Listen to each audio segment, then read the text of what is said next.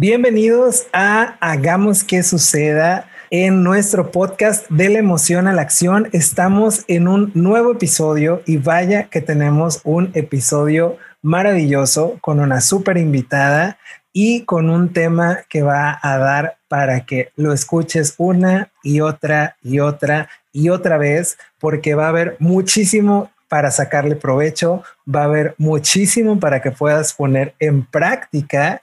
Y créeme que en cuanto lo termines de escuchar o incluso vas a querer hasta ponerle pausa para poder ponerlo en práctica conforme lo vayas escuchando, conforme escuches algo que te vaya llamando la atención.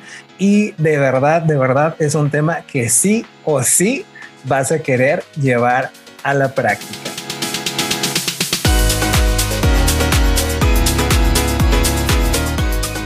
¿Por qué? Porque vamos a estar hablando de la vivencia de la experiencia sexual desde un espacio consciente, responsable y divertido, porque generalmente como mexicanos, como latinoamericanos, cuando hablamos acerca del sexo, nos vamos a los extremos o nos vamos del 0 al 100, no nos quedamos así como en algo intermedio para poderlo hablar desde un espacio neutral, desde un espacio consciente, desde un espacio responsable, sino que generalmente nos vamos a la burla o a la comedia o alguien empieza a decir algo y nos vamos a la, o sea, nos vamos a reír, nos vamos a, a ese espacio donde no lo tomamos con tanta seriedad. O al contrario, donde casi casi que lo estamos satanizando, eh, cancelamos a la persona o le decimos que no hable de ello o lo estamos manejando como un tabú cuando es una de las cosas más naturales en este mundo porque somos seres humanos. Entonces, este tema, además de ser muy divertido y muy práctico, va a abordar diferentes puntos con nuestra gran invitada que en un momento más vamos a presentar para que tú entiendas desde dónde podemos hablar desde una sexualidad consciente, responsable y puedas comenzar a vivirla y a realmente disfrutarla desde tu persona, porque se puede disfrutar desde tu persona, o si tienes pareja, que la puedan vivir en armonía ambos. Así que vámonos de lleno, pero antes quiero presentarles a mi queridísima Becky, que ya está aquí listísima, emocionadísima y más que puesta para hablar de este maravilloso tema. Becky, ¿cómo estás? Hola Memo, buenas noches, buenos días, buenas tardes. No sé a qué hora nos vayas a escuchar, pero estoy muy contenta porque estamos retomando actividades después de, estar un ratito por ahí yo parada, pero bueno, me da gusto verte y más con este tema, ¿sabes? Eh, creo que son de las pláticas que tú y yo hemos tenido de café y nos han dado horas enormes y tú has dado con muchos puntos claves que es a través de la sexualidad. Eh, todo el, pues ahora sí lo que hay detrás de ella, ¿no? Las creencias, los tabús, cómo de repente satanizamos o, o incluso prohibimos, que es muy de Latinoamérica, muy de los mexicanos, el ver el cuerpo como si fuera algo sucio, algo malo. Y ahí es donde empiezan todas estas creencias de la sexualidad, ¿no? Entonces, a mí es un tema que me apasiona eh, no solo llevarlo a la consulta, sino también eh, llevarlo a, los diferentes espacios de redes sociales donde participo. Y, y, déjame te digo que en uno de los proyectos como Sé la Mujer ya me tienen como la sexóloga de cabecera.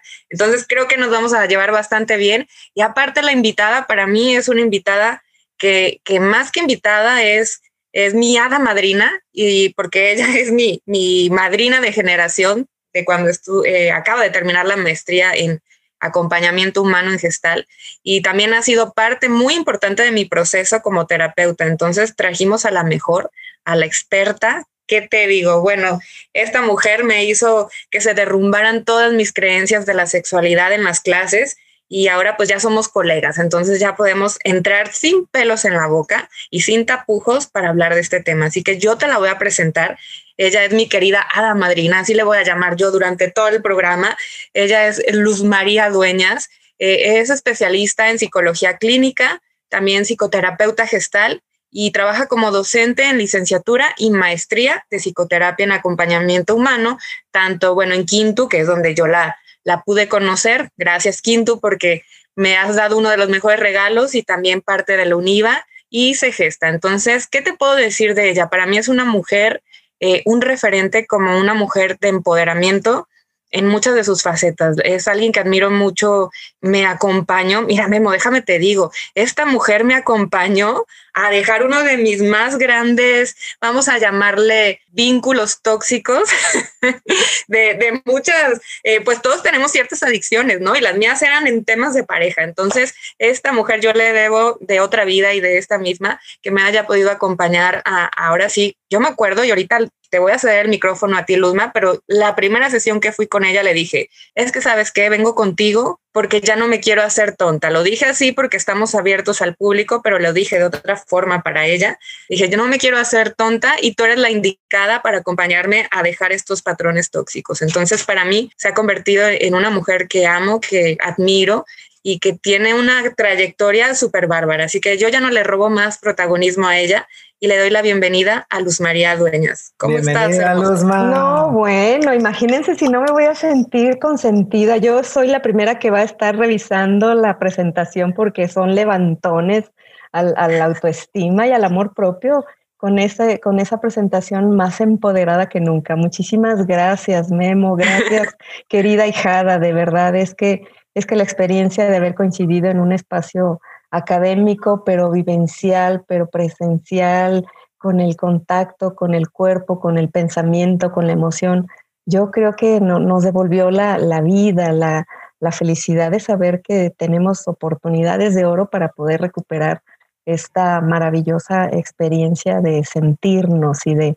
y de ser seres sintientes y de ser seres sexuados y de ser seres emocionales, no solamente racionales y, alumno maestro. No, no, no, es que en ese caldito de, cultivo y, decíamos este, como en esa, en esa pócima donde se cocinaron tantas fórmulas secretas, seguramente también aprendimos el secreto de la vida que es la sexualidad misma, ¿no? Entonces yo encantada de estar aquí. La verdad es que este tema da para sentirnos felices, este, eh, recordando eventos, eh, saber de dónde partimos, quién nos enseñó, cómo nos enseñó. Hay una palabra que yo uso generalmente en, clase y digo, es que aprendimos a verdadazos, aunque se oiga fuerte la palabra, pero, pero la sexualidad la aprendimos a verdadazos, es decir, no te toques, no digas, no hagas, no, no experimentes.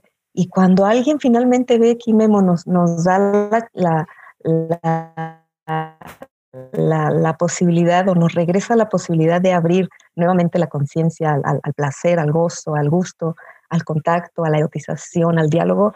No, bueno, es que dices, ¿dónde estaba yo que necesitaba otra vez recuperar esta, esta felicidad, ¿no? Que me, que me había sido dada y que de repente también me fue arrebatada y que yo permití y que no me di con cuenta porque no hice un acto de conciencia, pero que en cuanto ponemos ya el, punto en el tema, sabemos que sí hay posibilidad de irlo recuperando. Entonces, yo feliz de estar con ustedes porque, porque estos son mis moles, pues. Te vas a sentir como, pez en el agua. Y, no, bueno. Oye, tenemos una frase que decimos al final, todavía no la voy a decir porque es la de despedida, pero ahora sí va a quedar súper ad hoc esa frase para el tema. Ah, te, va, a hacer mucho sentido. Yo creo que sí, yo creo que sí, sí, sí, seguramente. Oye, pues bienvenida. Y, fíjate, eh, este tema pues no nos va a dar el tiempo, como tú lo dices, así que ya te comprometimos a más episodios, a, al programa de la radio también, pero yo creo que podemos entrar de, vamos a decir como la intro de lo que nos daría este tema, para hablar justamente de esta parte que tú dijiste. A todos nos condicionaron la sexualidad desde pequeños cuando es algo tan natural. Memo lo mencionó al inicio, ¿no? O sea, somos eh, seres humanos sexuales por naturaleza y desde ciertas restricciones que tienen que ver mucho de esto y con todo respeto lo digo con la religión, fue como con la familia. Entonces, ¿qué nos pudieras decir para la gente que nos escucha? el cómo se va creando este constructo de, estar viendo la sexualidad como algo prohibido, algo sucio, que, es malo para la humanidad. Sí, sí, definitivamente somos lo que, lo que vivimos, somos lo que traemos con toda esta experiencia cultural y social. este, de formación y de deformación. Finalmente es imposible decir yo solita me creo, solita me formo. Es, es muy difícil, los seres humanos eh, somos y nos debemos al, a la otredad, a, a, la enseñanza, a lo social, a la cultura. Es el resultado de una serie de intercambios y de experiencias sociales, ancestrales, familiares, eh, académicas, pero también religiosas, pero también eh, debidas pues exactamente a la época y en el, momento en que nos toca vivenciar la experiencia. Entonces, no podemos pensar, Ricky, Memo, que, que la sexualidad es ajena a esa experiencia social, ¿no? La sexualidad se construye allí, justamente en, el aprendizaje, en la convivencia con el otro. Entonces, eh, pensemos esto, dime, dime quién te educó en la sexualidad y te diré qué experiencias has, adquirido y qué experiencias has acumulado, ¿no? Eh, por ejemplo, si, hablamos de mi generación, que bueno, ya son muchitos añitos, este, imagínate que la idea era que, había que negar el deseo, por ejemplo, no si yo tenía esta eh, culebrilla loca de sentir la, la, erotización y las maripositas en el estómago, este, pues no había que pensar que ese placer no está permitido y que había que que, que des, esperar a, a, que hubiera campanitas de boda o anillito en el dedito uh -huh. para poder acceder a esta experiencia, no solamente lúdica, sino, sino esa experiencia de, de, contacto con el otro y de interactuar y de conocernos y de, y de, y de siquiera, no estamos hablando de una genitalidad, hablamos de una sensualidad, la sensualidad tiene que ver con, los, con lo sensorial, con los órganos de los sentidos, olfato, vista, gusto, tacto, cómo, cómo desde, desde el niño no te toques o desde la niña, eh, en, espérame, esos temas no se hablan en privado. Entonces, finalmente esta, esta actitud de negar el deseo pues nos lleva a esta parte de, de, mantenernos en la ignorancia. Y tú sabes que ustedes saben, chicos, que la, la ignorancia desempodera, mata, este, uh -huh. no me informo, no me comprometo, y, y, ándale que entonces las primeras experiencias eróticas, eh, no, no, no digamos hacer el amor, imagínate que nuestra primera experiencia, ustedes y yo tal vez recordamos nuestra primera experiencia este, erótica, ¿no?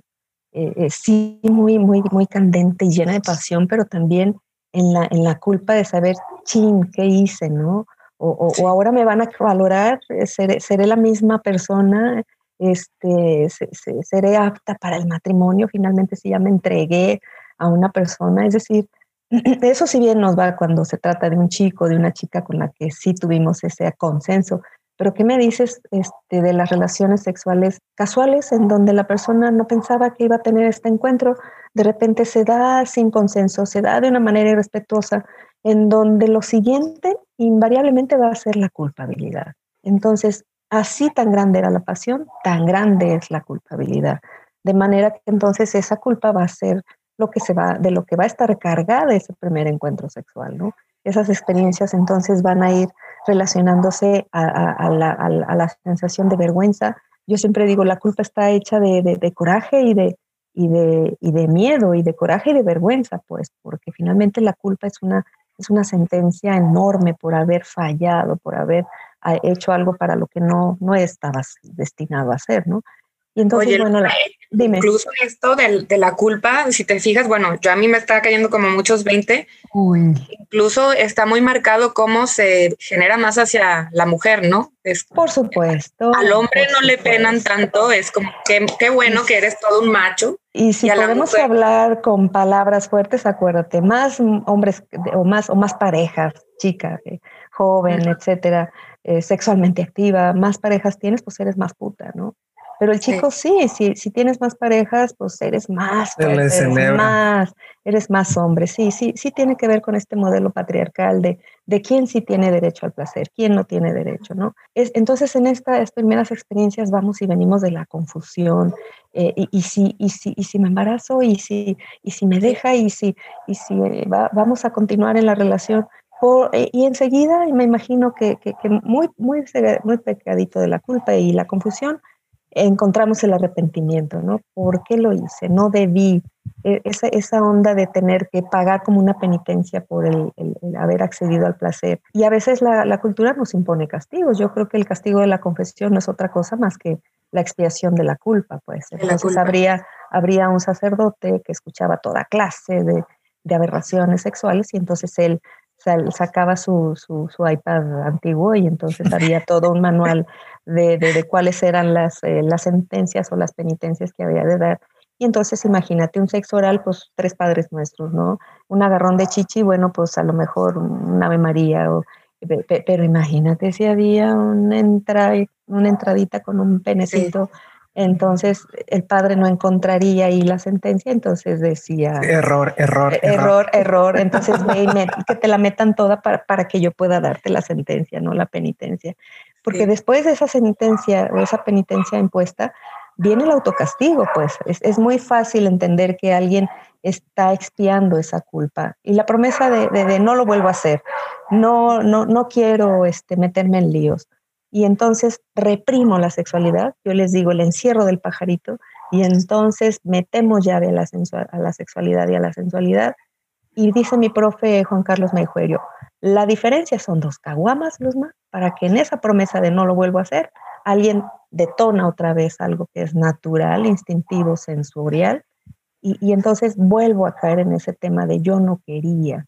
Entonces imagínate esa vivencia mortificante de, de, por qué lo hago, para qué lo hago, mejor, eh, y luego le introyecto por un lado, ¿no? Mis papás, mi cultura, este, mis amigos, el que dirán, y a eso súmale el estrés que le vas generando al cuerpo por lo que, lo vas reprimiendo. Es como si estuvieras haciendo presión, como si fuera una olla de presión en el que la persona, o sea, tiene ese instinto porque al final de cuentas somos animales con la diferencia, quiero pensar yo, sea, de que nosotros podemos controlarlo y decidir cuándo sí, cuándo no, pero cuando constantemente le estamos diciendo, no, es que no puedo, es que me va a ganar, o sea, me va a dar una culpa, me voy a sentir mal, ¿qué van a decir mis papás? ¿Qué va a decir mi Dios, que va a decir X, entonces lo va reprimiendo, lo va reprimiendo, lo va reprimiendo y de alguna manera lo tiene que sacar.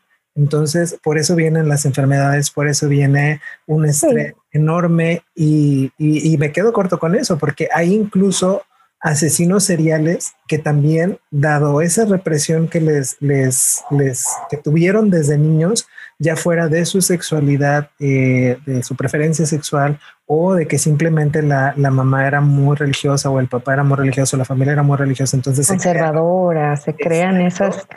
esos escenarios terribles, ¿no? De castigo al cuerpo. Michel Foucault hablaba en uno de sus libros, este, Vigilar y Castigar, decía, quien controla tu cuerpo, controla tu vida. Quien controla tu tiempo, controla tu vida. Entonces, e, este, tema de, las inquisiciones, en donde las diferentes culturas también han tenido que ir y venir de lo prohibitivo a lo permitido, de lo perverso a lo, a lo, liberal, este, sí, ha sido algo que nos ha acompañado. Pues entonces, no culpo yo a tantas personas que tienen estos miedos y esta, esta, ignorancia y esta eh, falta de, de respeto a su cuerpo, porque finalmente te decía Memo y, Becky, somos resultado y, venimos acompañándonos con toda esa, esa secuencia de, experiencias este, impuestas, ¿no? Y, permearon, es decir, desde lo macro eh, fue, fue permeando a nivel de la familia, fue permeando a nivel de la educación en casa y fue permeando a nivel de esta economía sexual que finalmente me dice, espérate, tú no te toques ahí, tú no debes de sentir placer, ¿no? el deber ser sobre el querer ser. Entonces, es, es, es, es, lamentable, pues, que finalmente la mayoría de los seres humanos, o por lo menos acá en esta cultura, así la fuimos aprendiendo, la, la, la, sensualidad y la sexualidad. Qué padre que un chico nos diga, es que mi primera experiencia sexual fue maravillosa porque fue planeada, fue dialogada, consensuada, este, sabíamos lo que estábamos haciendo, eh, protegimos nuestra, nuestros primeros encuentros, usamos métodos anticonceptivos, pero además hubo diálogo, la convivencia, la comunicación y, pensar que nuestros adolescentes, híjole, debutan en una primera experiencia. Ay, bien lamentable. Son contadas estos casos, ¿eh? estos casos que tú dices, o sea, yo, yo que ahora ya estoy siendo parte de, de estar en consulta, ya soy tu colega, la mayoría, o sea, no me ha tocado ningún paciente que me diga, o sea, uy, qué padre, así como tú lo describes. La mayoría, uno tenía la experiencia, el otro no. Se dejó, se dejó guiar y, a lo mejor de por medio algunos ha habido uso de sustancias, de alcohol, de alguna droga, por toda la mala información. Pero fíjate, con esto que tú compartes, me empieza una revolución aquí que lo quiero escupir, pero me acuerdo mucho de una clase que tuvimos tú y yo que a mí me tocó participar como Eva, ¿te acuerdas? Uy, Eva, ¿qué tal? Eva, Eva y sus muchas hijas, las hijas de Eva, cargando todo ese sufrimiento, el, tema del, de, de, parirás a tus hijos con dolor, de, de, tendrás que dedicarte a otros y tendrás que ser perdonada por haber incurrido en esa pinche necesidad de darle la manzana a Adán, que era tan, tan, tan pobrecito. Él, él estaba ahí a, imágenes en la casa obedeciendo a Dios, pero llega esta mujer seductora y entonces eh, eh, Dios dice, ah, tú tuviste esa voluntad de, de ofrecerle la manzana, pues ahora vas a ver primero expulsados del paraíso, ¿no? Entonces, ¿te acuerdas, Becky? Sacábamos la tarjeta roja y decíamos, Adán y Eva se van de aquí, esto no, no puede seguir. Y de ahí en adelante todo lo que pudimos este, entender en relación al castigo, pues. sí, no, e, es, esa clase para mí fue magnífica porque, bueno, para los que nos están escuchando van a decir, ¿de qué están hablando? ¿De qué están hablando? ¿De qué no están hablando? Pero todo empezó como una metáfora de, de estar Eva, Adán y, la, la manzana, Dios, y la manzana era esto, ¿no? El pecado original que lo, la misma religión lo llevó a lo que era la sexualidad, porque fíjate, de alguna forma había que controlar a sus corderos. Y mucho de esto fue, te voy a meter el miedo, no solo en la sexualidad, en muchas cosas. Y repito, ojo, lo digo con mucho respeto, pero la mayoría de las creencias erróneas que tenemos a través de nuestro cuerpo viene a través de la religión, donde empiezan a satanizar la imagen eh, de la sexualidad cuando tú yo creo sabes más que yo, eh, Luzma, pero antes las mujeres, eh, estoy hablando de miles, cientos de años, eran sacerdotisas de la sexualidad. Totalmente. Mientras más primitiva era esa, esa cultura, Memo, Becky, se, tenía esa conciencia de la madre naturaleza, de la, de la diosa, de la, del, del placer, de, de, la tierra, de la vida. Entonces hay vestigios en donde la cultura más primitiva honraba y, elogiaba tanto la figura femenina, tanto la maternidad, tanto la capacidad de, dar vida, pues. Entonces nos encontramos con que evolucionando estas sociedades parecería que ese culto a la diosa vida, a la diosa mujer, fue vetado y fue totalmente aplastado como los templos este, prehispánicos por las nuevas iglesias para favorecer entonces que si ella tenía el poder, ¿cómo es que una mujer podía escribir? ¿Cómo es que una mujer podría preparar pócimas curativas? ¿Cómo es que se podía embarazar si su hombre estaba en la guerra? Entonces acuérdate que la cacería de brujas y todo este tema de las persecuciones y las inquisiciones tuvo que ver con ese poderío que da el cuerpo, con ese poderío que da el placer sensual y sexual. Entonces, claro que hubo situaciones no convenientes porque había que domar ese, ese impulso sexual, ¿no? Había que, que refrenarlo. Imagínate, Memo, que, que, seguramente en algunos siglos eh, elegían eh, segregar a las mujeres en, las casas de la Magdalena, en donde ahí se incluían prostitutas y monjas y yo me pregunto quién habrá aprendido qué de quién, porque, finalmente mujeres juntas ni difuntas, pero yo creo que ahí se armaban unos buenos bacanales porque, porque finalmente eran, era necesario que ellas entendieran que, que, estando recluidas se debían a, un, a, un, placer, no un placer sexual ni sensual, pero sí al, al, placer de, de, de casarse con la divinidad, con el celibato, con la virginidad, con Dios, con, con todo ese, ese halo virginal de una mujer pura, casta, este, núbil, para, para que entonces era, e, e, eso era como el trofeo, era solamente la forma en que podría ser valorada, ¿no? Y que al final de cuentas yo creo que todo esto tiene que ver también con, con el patriarcado desde esa época donde se condenaba a la mujer o donde se le prohibía todo este espacio de sabiduría, porque o sea, lo que yo he leído también, o sea, no era necesariamente la brujería o la cacería de brujas de que tuvieran poderes, sino que era la sabiduría, porque la sabiduría era poder, y, cómo buscaban el, reprimirlas, porque se iba a armar, como decíamos, como esta, como esta gran revolución.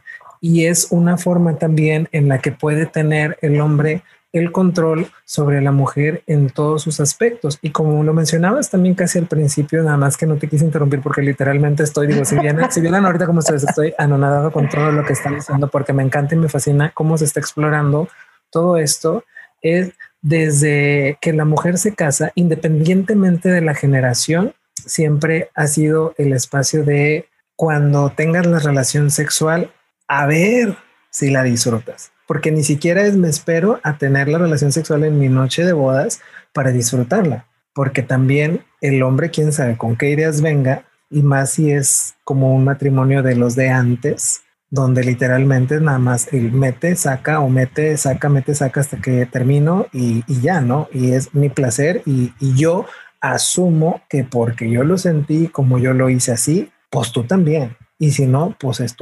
Entonces, como eso también hasta la fecha sigue en nuestra generación, todavía la de Vicky donde hay mujeres que se casan, que digo, no necesariamente que lleguen vírgenes, pero que hay una gran parte en la que todavía llegan a la noche de bodas o ya están con su pareja casadas y es así como que, y, luego, o sea, como que, ¿qué onda, no?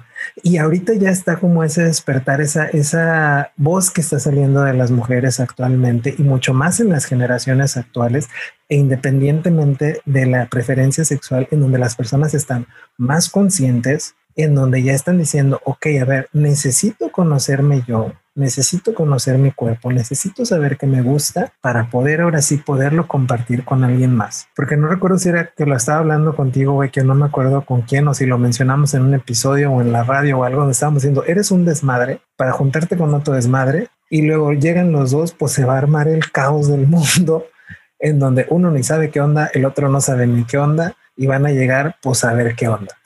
Entonces, esa diferencia que, que, se ha marcado a lo largo del tiempo, que poco a poco ha ido como este despertar, y tanto en hombres como en mujeres, del saber qué es lo que quiero, qué es lo que me gusta, y respetar, entender y aceptar que lo que me gusta o saber qué es lo que me gusta o explorar lo que me gusta es válido, está bien, no pasa nada, no me voy a ir al infierno, no me van a desterrar y no se va a acabar el mundo parte de lo que nosotros esperamos, creo, con este episodio es que las personas que nos estén escuchando, por lo menos, se lleven esta idea de que disfrutar tu sexualidad, disfrutar tu sensualidad, explorarte, saber que te gusta, no está mal. Es algo completamente natural y que la historia que tú puedas traer, que al final de cuentas viene siendo la historia de tus papás, la historia de tus abuelos y de todo tu árbol genealógico, lo que vengas cargando, no determina lo que tú tengas que hacer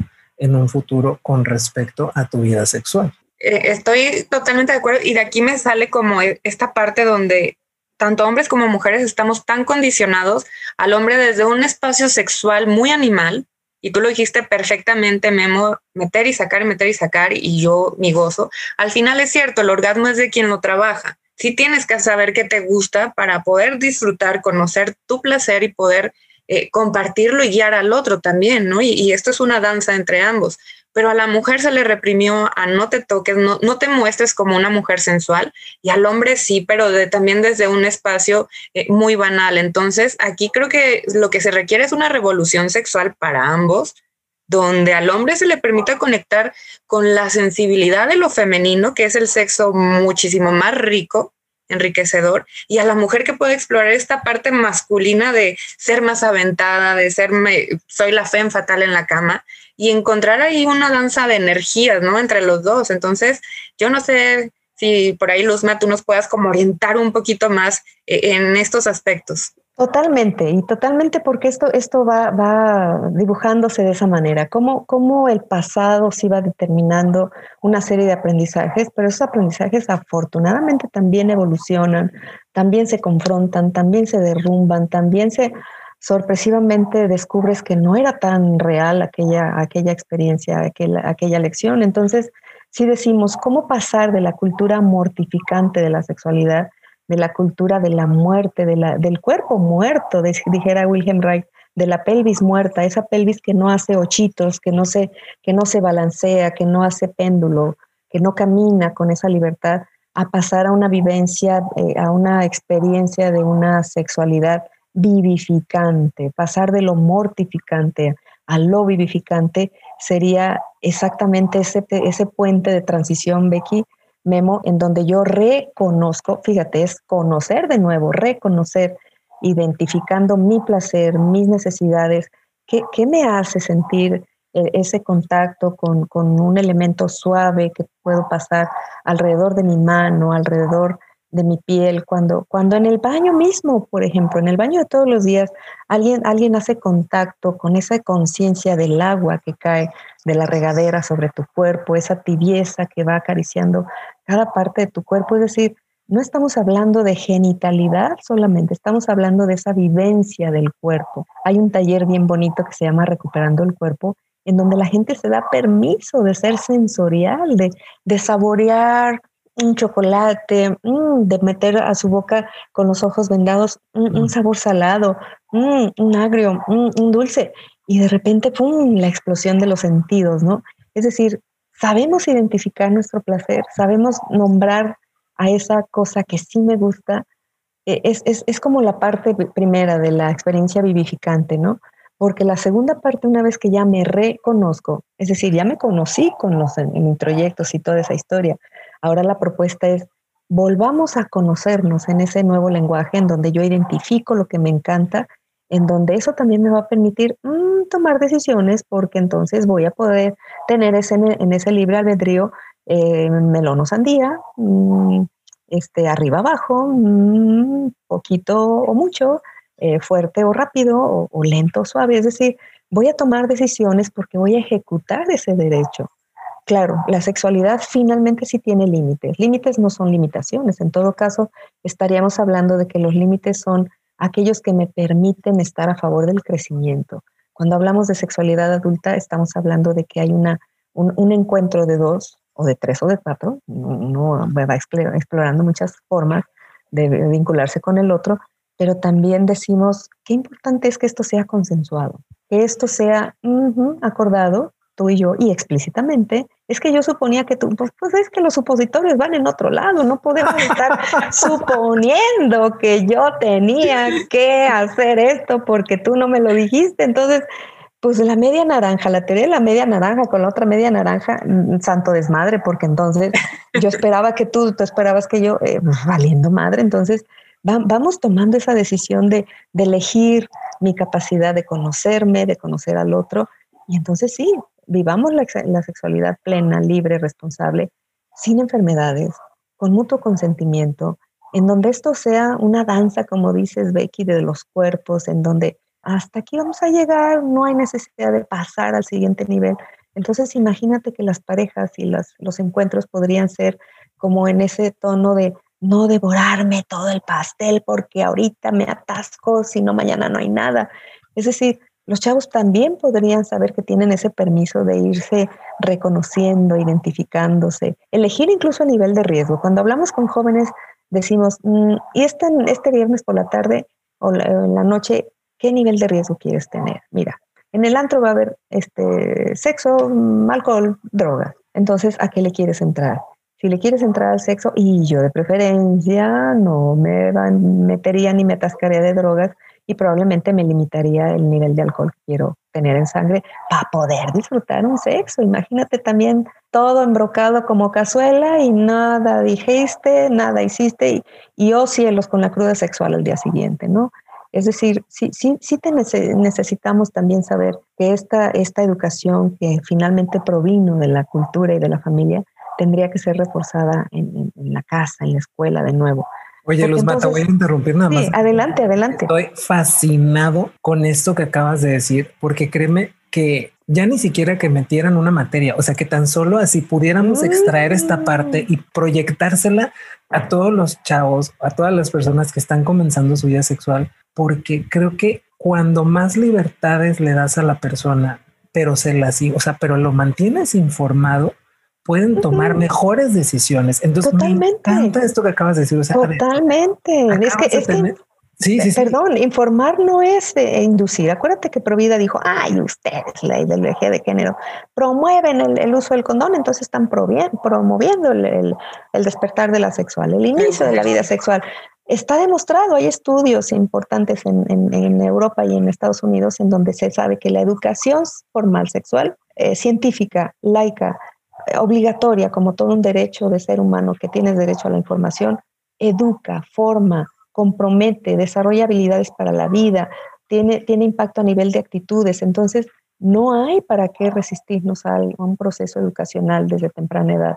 Si desde el vientre el, la, la, bebita ya está lubricando en su vulvita, hay, hay, hay, placer porque la mamá está bailando o está alimentándose o, o está teniendo una caricia con la pareja y entonces esa madre excitada, erotizada, claro que traspasa ese placer a la bebita que está placenteramente acomodada en ese útero en formación. Y el bebecito que crees también, su pirrinito, tiene erecciones. Entonces, a ver, estamos hablando de una sensualidad y una sexualidad incluso este, prenatal. Por lo tanto, entonces la sexualidad es algo que nos va acompañando a lo largo de la vida. No es una parte de nosotros. La sexualidad no está entre mis piernas. La sexualidad soy, la sexualidad es. Entonces, si el chavo está informándose, sabe que ese, ese derecho a vivirse con educación, con compromiso, con respeto por el mismo cuerpo, por el cuerpo del otro. Imagínate esos encuentros clandestinos, en la clandestinidad está el riesgo. Entonces, eso, eso permite que los comportamientos vayan siendo compulsivos, vayan siendo ofensivos, vayan siendo este, destructivos. Pero si el chavo se compromete y es congruente con esto, con lo que pienso, siento y hago, imagínate, mi derecho al cuerpo, lo expreso, lo siento, lo valoro y lo llevo a la práctica, entonces ese chavo es totalmente congruente. Esa es la propuesta, que una, cultura vivificante nos permita este, tener esas respuestas sexuales plenas, satisfactorias, saludables, libre de enfermedades. Yo hablo, hablo mucho también de la esperanza, algo que nos pasa a nivel de, de colectividad es, es, es, como hemos perdido la esperanza en el ser humano, la esperanza en el amor, la esperanza en un, en un buen coito, ¿por qué no? Entonces necesitamos renovar esa, ese deseo de respeto, de fe, de amor, de acompañamiento. El cuerpo está hecho para eso, el cuerpo es un templo de placer, el cuerpo es el lugar donde ocurren cosas maravillosas. Cuando el erotismo aflora en una etapa de desarrollo donde ya es Mm, más consciente, más responsable, más auténtico, entonces es ahí donde la persona puede recuperar su cuerpo, su placer. Incluso digo, si se recupera la esperanza, se recupera la alegría de vivir. No hay nada más placentero como saber que vives en paz en esta economía sexual. Incluso hay sexólogos que se atreven a decir, colegas míos que dicen, ¿cómo está tu economía financiera? Está tu economía sexual. Sexual. Exacto. Entonces, dime cómo vives en este cuerpo y te diré entonces cuántas cosas, eh, cuántas, cuántas cosas puedes producir, cuántas cosas puedes crear. Eh, seguramente este templo de placer es, es, es maravilloso para, para, para, poder vivenciarlo primero y como dices Memo, luego compartirlo. No al revés, o sea, yo lo comparto a ver si me, a, ver, a ver si me dan migajitas de cariño. Oye, te doy un coito para que me quieras, ¿no? Para que seas para, que yo sea valorada por ti. Dame mi lugar, dame un valor. A ver, yo, yo cuestiono mucho. La persona tiene un valor, la persona tiene un lugar en la vida. No tendríamos que andar pidiendo esa, esa eh, migajitas de, valor y de placer, porque uno mismo es su templo de placer. Y fíjate ahora, con esto que tú dices, Luzma, me doy cuenta, pues en, seguimos siendo chavos, todos los que estamos aquí, pero me he dado cuenta que, que también hay tanta distorsión, como lo hemos estado hablando a lo largo del programa en la sexualidad, que pasa esto, ¿no? Tienen los chavos ah, tan fácil las drogas, el alcohol, ir al antro, el sexo, la cultura de si no me sirve lo, lo, que sigue, ¿no? Así como el teléfono, pues también el sexo, la siguiente, el siguiente. Y pasa esto, que experimentan tanto que se desconectan de sus cuerpos y entonces ya requieren de una droga más fuerte que les pueda mantener un estado de conciencia alterado para cuando tiene sexo y, y, las relaciones empiezan a ser eh, más distantes, ¿sabes? O sea, ya no hay compromiso y es, yo lo que quiero es que, que sienta el cuerpo, ¿no? Una experiencia momentánea, sentir que venga el placer, pero enfocándolo a esto que tú dices, Luzma, o sea, la energía sexual es la energía creadora por excelencia. Si tuviéramos este aprendizaje desde pequeñitos, imagínate eh, otro tipo de, sociedades seríamos, porque no habría tantas neurosis, no habría tantas histerias, problemas psiquiátricos, problemas, incluso esto que también nombró Memo al inicio, ¿no? Por eso hay asesinatos, por eso hay violadores, porque se vuelve esto una olla que está contenida. Entonces, bueno, este capítulo no nos va a alcanzar. Yo tengo el cuerito enchinado. Yo creo que ya me puse muy erótica aquí, pero fíjate cómo es la importancia de comenzar a crear una nueva conciencia para las nuevas generaciones con relación a, a, su propio cuerpo, el poder dignificar su cuerpo desde, oye, soy sexual, de acuerdo a tu edad, no te voy a poner el Kama Sutra a los tres años, pero te puedo ir llevando de la mano, niño, niña, para que tú vayas llegando a la etapa de la adolescencia, cuando empiezas a experimentar sin tanto tapujo y cuando llegas al, encuentro con el otro, sea algo placentero más que algo de ansiedad. ¿Cuántas personas no lo vivimos con ese miedo y esa ansiedad? Y el disfrute lo empezamos a conocer a partir de los veintitantos, treinta y tantos, porque había, y aún así ya están esas creencias arraigadas, ¿no? Y es reaprender, eh, educar esos contextos de eh, apaga la luz, que no se me vea el gordito, que no se me vea el no sé qué, es como todo un rollo esto que estamos tocando, ¿no? Entonces, yo les voy a proponer que hagamos una revolución sexual, los que estamos aquí. Y una revolución que implique esa, esa libertad para aceptar y reconocer que este cuerpo es sintiente.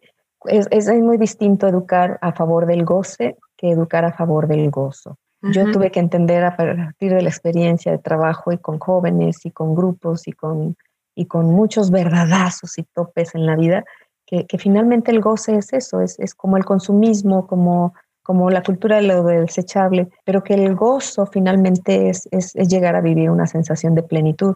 Y no porque sea muy erótica, sino porque soy muy, muy compasiva con este cuerpo que me fue dado. O sea, si este cuerpo, en, en, imagínense lo maravilloso, no, no sé si se han puesto a pensar esta, esta parte, chicos. Eh, la divinidad que pudo existir en un, en un momento en donde las dos células dieron origen a tu vida. O sea, en el mundo, en el millón de posibilidades, este, de repente se fusionan esas dos celulitas y ¡pum! viene la vida. Imagínate si no estás hecho de divinidad, de, de potasio, de sodio, de magnesio, de, de, litio, porque eres polvo de estrellas, o sea, finalmente estás hecho de divinidad. ¿Cómo no es posible abrazar este cuerpo sintiente eh, expresivo y poder decir, híjole, gracias, gracias por esta experiencia amorosísima de saber que aquí habitan una serie de sensaciones que iré despertando y conociendo con información, con cuidado, con respeto, de acuerdo a la etapa. El, el, ofensor sexual, el depredador sexual puede decir, pues es que yo voy por lo mío, es mi placer, es mi derecho. Momento, es que también está la otra edad, también está la posibilidad de no invadir la, experiencia del otro. Entonces, la sensualidad eh, nueva o la nueva postura habla del respeto al cuerpo y del respeto al otro. Un no es no, o sea, los niños tenemos que educarlos a, decir no al tocamiento mmm, incómodo. No, no es no y no, hay no, no se tiene que debatir. Es decir, no, no, no porque no me gusta, no porque no quiero, no es no. Entonces los niños aprenderían que su, que su cuerpecito necesita ser cuidado, pero si al niño le decimos, de eso no se habla y, y, aquí no se tocan esos temas, y luego le pedimos, cuídate, ¿eh? y, y, en adolescencia, ponte el buzo o trucha porque eso no te puede pasar a ti. Pero si no le dimos ni permiso de expresar el tema, ¿cómo le damos las herramientas si ni siquiera pueden nombrar lo que siente? Entonces la, la idea es esa, chicos, este, que pudiéramos avanzar en esa, en esa decisión madura, lúdica, decías Memo, que esa palabra a mí me encanta, porque, porque la vivencia sensual y, y, sexual no necesariamente es un acto protocolario de me permite usted agarrarle la chichi derecha, por favor. No, espérame, pues es que estamos hablando de cómo, de cómo si yo me permito ese tocamiento, pues voy a, voy a saber cuáles son mis raíces en, ese proyecto de vida sexual yo les hablo a, los chicos de cómo, cómo esos valores y esos aprendizajes ahí están. Lo que se dijo en casa es como parte de esa raíz del árbol, ¿no? En un segundo momento están los valores que sostienen mi vida sexual, porque hay un momento en donde yo también puedo in, incursionar o, incorporar nuevos valores a, mi vida, ¿no? Eh, es cierto, mamá y papá me dijeron, mmm, de eso no se habla, pero probablemente mi nuevo valor sea yo necesito hablarlo con mi pareja, yo necesito conectarme contigo, Memo, a partir de una pantalla para saber si estamos en sintonía y si estamos hablando de lo mismo. Entonces, seguramente es, e, esa, esa parte de mis valores son el tronco que me va fortaleciendo, ¿no? Tengo la imagen de un árbol, por ejemplo, esas raíces están así, arraigadas en los valores de mi infancia, luego mis valores personales son el tronco y luego probablemente este, en, el, en, un siguiente apartado hay una mariposita que anda por ahí rondando en ese árbol y están todas mis fantasías y todo eso que yo desearía. Y, luego también hay, hay, unas hojas fuertes eh, o, ramas fuertes en ese árbol donde están todas las herramientas que tengo y que deseo también darle al otro, ¿no? Eh, en ese proyecto seguramente también tengo que incluir a mis grandes maestros. Es que en la sexualidad todos somos educadores, todos podemos educar para bien y para mal. O sea, imposible no estar formados y no estar educados en la sexualidad. O sea, los niños están informados, no están, formados. O mal informados. O mal informados, pero es imposible no saber, es imposible no conocerlo. Entonces, eh, estamos informados. Entonces, si esas personas van sumando, vamos sumando maestros en nuestra vida, experiencias, lecturas, revisiones, charlas como esta que a mí me encantan porque finalmente esto es debatir, compartir, recrear. Imagínense que entonces este, por ahí junto al arbolito pudiera haber un perrito que llega y se mea y entonces ahí pone miedos, pone culpas, pone, pone, pone cosas que necesitamos desprender para que en un momento también, en, una, en, un, en un segundo acto, ese arbolito genere frutos o flores y entonces poder decir, sí, seguramente las personas también hemos tenido logros en nuestra vida sexual. Tener un proyecto de vida sexual implicaría es, ¿qué quiero hacer con este cuerpo? ¿Qué, qué quiero reconocer? ¿Con qué me quiero conciliar? ¿Cómo, ¿Cómo lo quiero compartir? ¿Cómo lo quiero mostrar? O si, o si es una decisión quedarme totalmente hacia adentro, bueno, pues también es muy válido, ¿no? En este abanico de posibilidades, bueno, imagínense cuántas, cuántas cosas no podrían caber y, cabemos todos, o sea, no, no hay necesidad de normar y de dictaminar y de imponer. Finalmente las personas eh, asumimos una, una responsabilidad, una respuesta, ¿no? Responsabilidad, respuesta.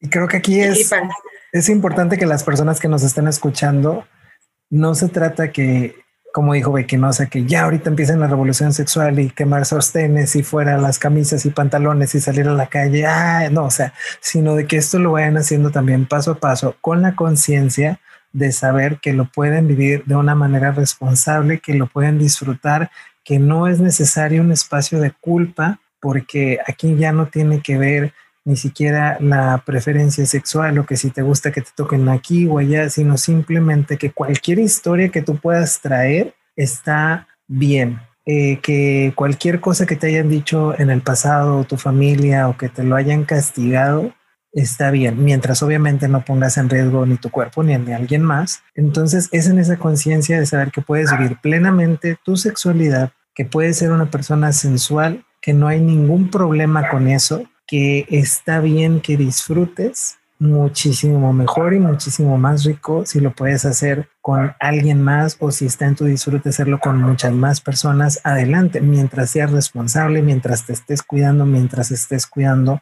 a los demás. Entonces creo que aquí la palabra clave es información educación y que si quieres justamente vivir una sexualidad responsable te eduques leas porque yo te puedo asegurar que hay adultos que en su vida han tocado un condón, que tienen creencias estúpidas del condón o de los métodos anticonceptivos y por eso no los utilizan cuando hay un abanico enorme de posibilidades en los, en los métodos anticonceptivos, que están los juguetes sexuales para, para aumentar el disfrute, el placer, o sea, que ya ahorita ya no cabe, que si lo tiene chiquito, que si está muy estrecha, que si no le cabe, que si esto y lo otro, ya hay lubricantes, juguetes, o sea, hay de todo. Entonces, ahora sí que no hay excusa. No se trata de que vayas corriendo, pero que lo vayas haciendo paso a paso para que por lo menos en tu epitafio no diga ahí, este hombre murió sin haberlo hecho rico o esta mujer vivió sin haber eh, sentido algún orgasmo. Entonces, eh, es esta invitación a que a su modo, a su paso, vayan generando, pues vamos a llamarlo así como este proyecto de vida sensual, lúdico, responsable, informado pues para que puedan vivir, digo, ya la vida está muy canija, como para que también le agreguemos el estrés de no tener sexo rico. Oye, de un orgasmo tan, tan rico que es el orgasmo. Imagínate, tener lo que fingir y tener lo que crear, inventar. Y, ponte a pensar en las mujeres de antes, o sea, nosotras ya se nos ha permitido esta faceta de ser buscadoras, ¿no? A través de nuestra sensualidad y la sexualidad. Pero me pongo a pensar en mis abuelas y digo, ¿habrán conocido un orgasmo? O sea, porque el hombre era, eh, veían a la mujer como simplemente el hornito, ¿no? Que me va a tener a los nenes, a los bebés. Y, y ahí quédate. Y, las mujeres no se podían ni divorciar ni separar. Era lo que, la cruz que me tocó cargar, ¿no? Entonces ahora ya hay, hay mayor apertura y, y, qué bonita forma tú lo describiste, Luzma, a través de este árbol, ¿no? De cómo fuiste eh, llevándonos eh, con esta metáfora de las raíces, el tronco, las hojitas. Ahora si a tu árbol le quieres poner que es de manzanas, de fruta, así también es la sexualidad. O sea, la sexualidad conlleva que vayas explorándote, que, parte de, de, poder disfrutar un sexo con un otro es que tú te conozcas, qué es lo que te gusta a ti, ¿sabes? Que te empieces a, explorar y no necesariamente este, a lo mejor a través de la masturbación, la sensualidad es desde que te puedas acariciar la piel, el cabello cuando te estás duchando, que puedas oler, tomar una copa de vino, este, el perfume favorito, la flor, el poder incluso ver un atardecer y sentir tanto placer de estar viendo ese atardecer que digas, wow, estoy conectando con, con mi sexualidad, mi sensualidad. Entonces, hay mucha creencia de que toda la sexualidad o sensualidad es genital cuando hay una paleta y una gama. Entonces, imagínate si no me implica a mí, al menos como parte del desarrollo humano, el llevar conciencia en este tema, porque somos sexuales, somos sensuales. Entonces, ¿qué nos pudieras decir, Luzma? Ya nos estuviste dando muchísimas ideas de cómo poder crear este proyecto de vida, ¿no? Tanto sensual como sexual para que sea eh, un espacio lúdico, como dice Memo. Pero a lo mejor la gente dice, ok, este podcast suena muy bonito, suena que muy fácil, pan, me pongo y hago esto, pero desde una creencia o desde un miedo habrá gente que no se atreve ni siquiera a verse desnudo al espejo o ni siquiera a ver sus genitales, ¿sabes? Es, me los toco porque me limpio, porque voy y hago pipí, hago popó, pero no los veo como tal, como, a ver, los reconozco, ¿no? Entonces, ¿qué nos pudieras dar como consejo a la gente que nos escucha de cuáles pudieran ser como los pasos básicos para que vayan rompiendo estas barreras? Lo más sencillo que digas, bueno, si tienes unos tabús hasta acá, ¿qué puedes hacer? Imagínense que en el día a día podemos empezar a, hacer las paces con nuestros órganos de los sentidos. Entonces, la propuesta para, para, para lo cotidiano, para aterrizarlo, es cómo, ¿por qué no podemos eh, hacer un ejercicio de focalización sensorial? Es decir, cierro mis ojos y, descubro la sensación que me causa una pluma eh, suave, una, una, textura suave en mi piel. O, cierro nuevamente mis ojos y luego focalizo eh, en el aroma que me genera esta copa de vino. Es decir, ¿Por qué no hacemos ejercicios de focalización sensorial en donde el olfato, el gusto, la vista, la vista, el tacto pudieran llevarnos a en, la cocina simplemente a reconocer los olores y a reconocer las texturas, las formas, los, eh, los diferentes este, elementos que podemos apropiarnos. Un, gran ejercicio de sensualidad, que no es genitalidad, tú bien lo dijiste, Becky, es hacer ejercicios de focalización, es decir, vamos eligiendo un órgano de sentido y entonces voy a agudizar el oído, voy a enfatizar el gusto, voy a enfatizar el olfato. Eh, esto, esto sería maravilloso. Otra parte que, que, las personas pudiéramos aprender en el día a día sería, vámonos relajando y vámonos relajando efectivamente haciendo ejercicios de relajación en donde yo me dé un momento para sentarme conmigo en mi conciencia de ser, en mi conciencia de estar aquí y ahora, para poder respirar, exhalar, inhalar y estar tranquilamente aterrizando en, esta, en este momento de relajación. Si hiciéramos ejercicios de relajación, ya no digo meditación, sería como mucho pedir, pero imagínense que en lo cotidiano podemos hacer este, lo, que, que suceda este momento de contacto conmigo.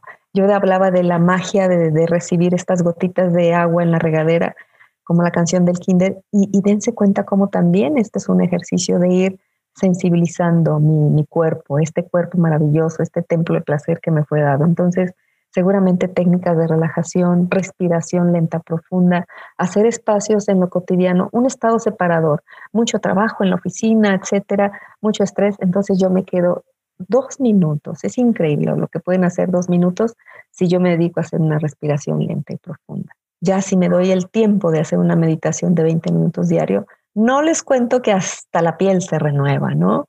Este, si yo les digo que tengo 57 y próximamente cumplo 58, ustedes no me creerían que todavía tengo la energía para poder hacer tantas y tantas cosas. Entonces, imagínense poder llevar a cabo una fantasía. Si vives solo o en pareja, poder estar creando fantasías, lo que te gusta, lo que me gusta, lo que no nos gusta incluso. Pero también es otro ejercicio de poder darle el sí al cuerpo. Las fantasías son solo eso, entonces no tengamos miedo de experimentarlas, porque si son fantasías, no suceden. Yo por más que me concentro en que Kevin Costner va a venir y entonces él y yo, pues bueno, es mi fantasía y no sucede nada, pero podríamos empezar a ejercitar con ejercicios de fantasía respecto a con la pareja, ¿no? ¿Cuál es mi fantasía? ¿Cuál es tu fantasía? Entre la tuya y la mía podemos crear una nueva fantasía, etcétera. A, veces es, es, importante también dedicarnos a, a, leer esta literatura sexosa, narrativa, metafórica, sensual. Es que si no accedemos por la vía el, otro es el referente, la lectura es el referente, y entonces aquella lectura me trae una serie de elementos que yo puedo empezar a valorar, a nombrar, y a veces las personas necesitamos como, como ir a una librería, ver un gran libro de arte erótico, y, entonces gozarnos en esa tarde de tele, en esa tarde, no de Netflix, por favor, pero en una tarde de lectura, en una tarde de, de observar imágenes que me encantan, porque también en la narrativa este, sí, sí tenemos como, como muchos elementos que aprender, ¿no? Eh, otra técnica y otra sugerencia podría ser desgenitalicemos el placer. O sea, ¿qué necesidad hay de, de, de, pegarle con ganas a esta entrepierna cuando lo que podemos hacer es estar buscando sitios, buscando propuestas nuevas, buscando este, mm, esa danza de la que hablaba Becky, de ir y venir no desde lo genital, vamos, vamos hablando desde lo corporal, ¿no? Y, y sí recuperemos al cuerpo. Yo le dejaría a lo mejor una pregunta al, al, auditorio y decir, ¿desde hace cuánto tiempo no, no te das la posibilidad de, de encontrarte contigo? En el, en el contacto, en el, en el abrazo, de, en el silencio, en la soledad, pero ¿desde cuándo no te miras al espejo y dices, ah, caray, pues, pues, pues mira, la vida me dio esto y, y además, gratuito, ahora, ahora, ¿qué compromiso tienes para poder cuidar este templo de placer? Yo, yo sí este, ayudaría o quisiera que la gente también recupere las caricias, recuperen los abrazos, recuperen el autoabrazo, el autocariño. O sea, no, vamos a depender. Hay, almohadas deliciosas con las que podemos dormir si no tenemos a la pareja. Eh, otra, otra propuesta también podría ser ¿Qué les parece? Eh, empecemos a hablar, charlas de café, charlas como esta, eh, este, oye, ¿qué onda con, con, con, con, la lencería? ¿Qué onda con los perfumitos? ¿Qué onda con, con qué te gusta? ¿Cómo lo haces? ¿Qué te gustaría?